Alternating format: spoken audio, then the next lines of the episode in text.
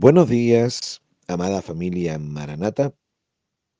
Aquí nuevamente compartiendo su pastor Steven Verdejo, el devo- devocional diario. Le invito a la reflexión de hoy. La autoridad de Jesús. Voy a leer el pasaje completo de Marcos capítulo 11, versículos 27 al 33. Lo leo con la nueva traducción viviente. Nuevamente entraron en Jerusalén. Mientras Jesús caminaba por la zona del templo, los principales sacerdotes, los maestros de la ley religiosa y los ancianos se le acercaron. ¿Con qué autoridad haces estas cosas? le reclamaron. ¿Quién te dio el derecho de hacerlas? Les diré con qué autoridad hago estas cosas si me contestan una pregunta, respondió Jesús. La autoridad de Juan para bautizar, ¿provenía del cielo o era meramente humana? Contéstenme. Ellos discutieron el asunto unos con otros. Si decimos que provenía del cielo, preguntará por qué nosotros no le creímos a Juan. Pero, ¿nos atrevemos a decir que era meramente humana? Mm, pues tenían temor de lo que haría la gente porque todos creían que Juan era un profeta. Entonces, entonces finalmente contestaron, no sabemos. Y Jesús respondió entonces, yo tampoco les diré con qué autoridad hago estas cosas. La autoridad de Jesús se vio cuestionada en más de una ocasión. Me he permitido poner todo el texto que relata este hecho en particular, a modo de explicar el contexto donde se desenvolvía Jesús. De esta manera es más fácil comprender por qué los líderes lo rechazaban con tanta fiereza. Pues bien, cuando Jesús limpió el templo, demostró su autoridad, su autoridad espiritual, como Mesías, el Cristo e Hijo de Dios. Por supuesto, los principales sacerdotes no lo vieron así, sino que pensaron que era un nuevo caudillo que atacaba sus intereses. Sus prósperos negocios estaban siendo puestos en peligro. Jesús los expuso, en el fondo denunció públicamente que en el templo había dejado, el templo había dejado de responder al plan de Dios para pasar a estar al servicio de los intereses económicos, económicos de la clase sacerdotal. Esto, estos, digamos así, estos lo usaban para acrecentar sus bienes.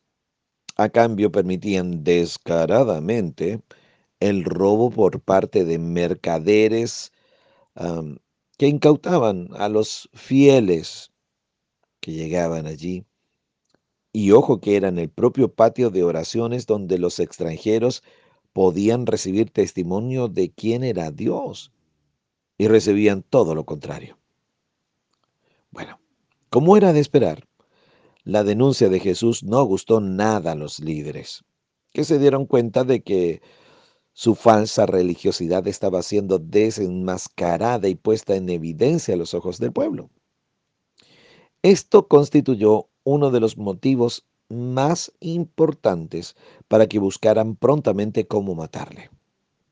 A partir de aquí, podemos ver cómo la tensión entre Jesús y los líderes religiosos judíos va en aumento.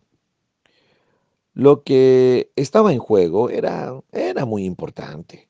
Por un lado, la preocupación de Jesús estaba en que el verdadero culto a Dios y su ley habían sido abandonados y su misma autoridad como Mesías era rechazada. Por otro lado, pero por otro lado, estaban los intereses de los líderes religiosos, que veían peligrar sus privilegios sociales. Bueno, los líderes religiosos judíos cuestionaban, escuche bien, la autoridad de Jesús, porque no querían que el pueblo se alineara con su pensamiento. Suponían que Jesús podía respaldar una verdadera revolución que apuntaría hacia la santidad y terminaría en la búsqueda de nuevos líderes sociales y políticos, excluyéndolos a ellos. Se vieron en peligro y se apresuraron a actuar. Por ello, acordaron cuestionar y desacreditar su autoridad para que la gente dejara de seguirlo. Apenas se daba la ocasión, le, le hacían preguntas comprometidas, capciosas, sobre diferentes temas. La idea era generar alguna controversia, lo que, ojo, nunca lograron. El propósito era claro, buscaban desacreditar su autoridad y encontrar una razón para acabar el riesgo. Pero ante todas estas preguntas, el Señor puso de manifiesto una sabiduría infinitamente superior a la de ellos dejándolos boquiabiertos, al extremo que hubo algunos que se hicieron sus seguidores. Pero la dureza encontrada en sus corazones confirmó el claro juicio sobre la nación, anunciado primeramente por la parábola de los labradores malvados de Mateo capítulo 21, verso 33 al 46, también lo encuentra en Marcos 2 y en Lucas 20, y descrito después en su sermón sobre las señales del fin, que está en Mateo 24. Ahora bien, el punto central de, esta, de estas confrontaciones era el tema de la autoridad. ¿A quién debían, debía obedecer el pueblo? En el fondo esa era la gran discusión. ¿Quién tenía la última palabra en el debate sobre cuestiones espirituales, morales o sociales? Los líderes no estaban dispuestos a perder su autoridad sobre la gente y no esperaban someterse nuevamente, en este caso a Jesús. Ellos creían que era un caudillo, pero bueno, no estaban dispuestos a someterse nuevamente arriesgando su posición. Recordemos que estaban bajo el dominio romano. En cuanto a nosotros, querido hermano, mi querida hermana, tenemos que preguntarnos, ¿quién tiene la autoridad final en el gobierno de nuestras vidas? El tema de la autoridad era fundamental y marcaba la diferencia en aquella época. Fíjese en el comentario de Marcos 1.22, también lo leo con la nueva traducción viviente. Este dice, la gente quedó asombrada de su enseñanza. Escuche bien, porque lo hacía con verdadera autoridad. ¿Qué tal? Lo hacía con verdadera autoridad, algo completamente diferente de lo que hacían los maestros de la ley religiosa. Ahí está el texto, ¿ve? Así es, la autoridad de Jesús era notoria. Ahora, ¿cómo se notaba tamaña diferencia entre él y los maestros de la ley? Bueno, para responder correctamente debemos plantearnos primeramente de dónde proviene tal autoridad, de dónde provenía. Y tenemos básicamente dos opciones. O la autoridad proviene de Dios o la autoridad viene del hombre. Por lo demás, esta es una cuestión esencial para entender a quién usted y yo nos sometemos en esta vida. Bueno, cuando la autoridad legítima y auténtica proviene de Dios, es fácil reconocerla y no hay problema de sujetarse a ella. No así cuando ésta es humana y se hace pasar por divina. ¿Cierto? Bueno, cuando Jesús regresó al día siguiente al templo, después de haber limpiado las mesas, dar vuelta a la mesa de los cambistas, sacar a todos los ladrones que estaban allí, en fin, bueno, al día siguiente, cuando fue al templo, los gobernantes judíos todavía estaban resentidos por el día anterior porque el día anterior habían limpiado el templo, bueno, y una amplia delegación del Sanedrín, el máximo órgano de gobierno judío, se enfrentó con el Señor. En un ataque formal, por lo demás. ¿ah? Los que vinieron en representación del Sanedrín fueron los principales sacerdotes, los escribas y los ancianos. Ellos no reconocieron la autoridad de Jesús y trataron de hacerlo tropezar y terminaron avergonzados. Ahí está el texto bíblico que acabamos de leer, ¿no? El, texto completo que hace referencia eh, de lo capcioso que fueron las la pregunta que, que le hicieron. Pero el Señor supo responder con mayor sabiduría y finalmente ah, no pudieron conseguir lo que buscaban. Nosotros no podemos farrearnos la oportunidad de reconocer y de disfrutar la autoridad de Jesús. No, pues no se trata solo de hacer Señor a Cristo de forma nominal, sino de someternos a Él. ¿Se entendió eso, no? Someternos a Él.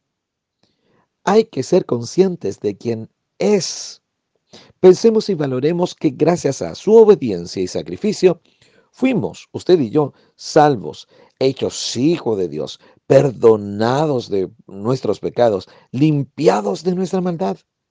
Pero gracias a su autoridad, hoy somos libres, sanados, restaurados, fortalecidos, levantados, enseñados, llenados de paz, corregidos, sostenidos y amados. Amados. Si no asimilamos su autoridad, jamás le tendremos por Señor. Y siempre será un conflicto someternos a su palabra, a sus mandatos. De esta forma, mi querida hermana, mi querido hermano, se hace imposible vivir con efectividad nuestra fe.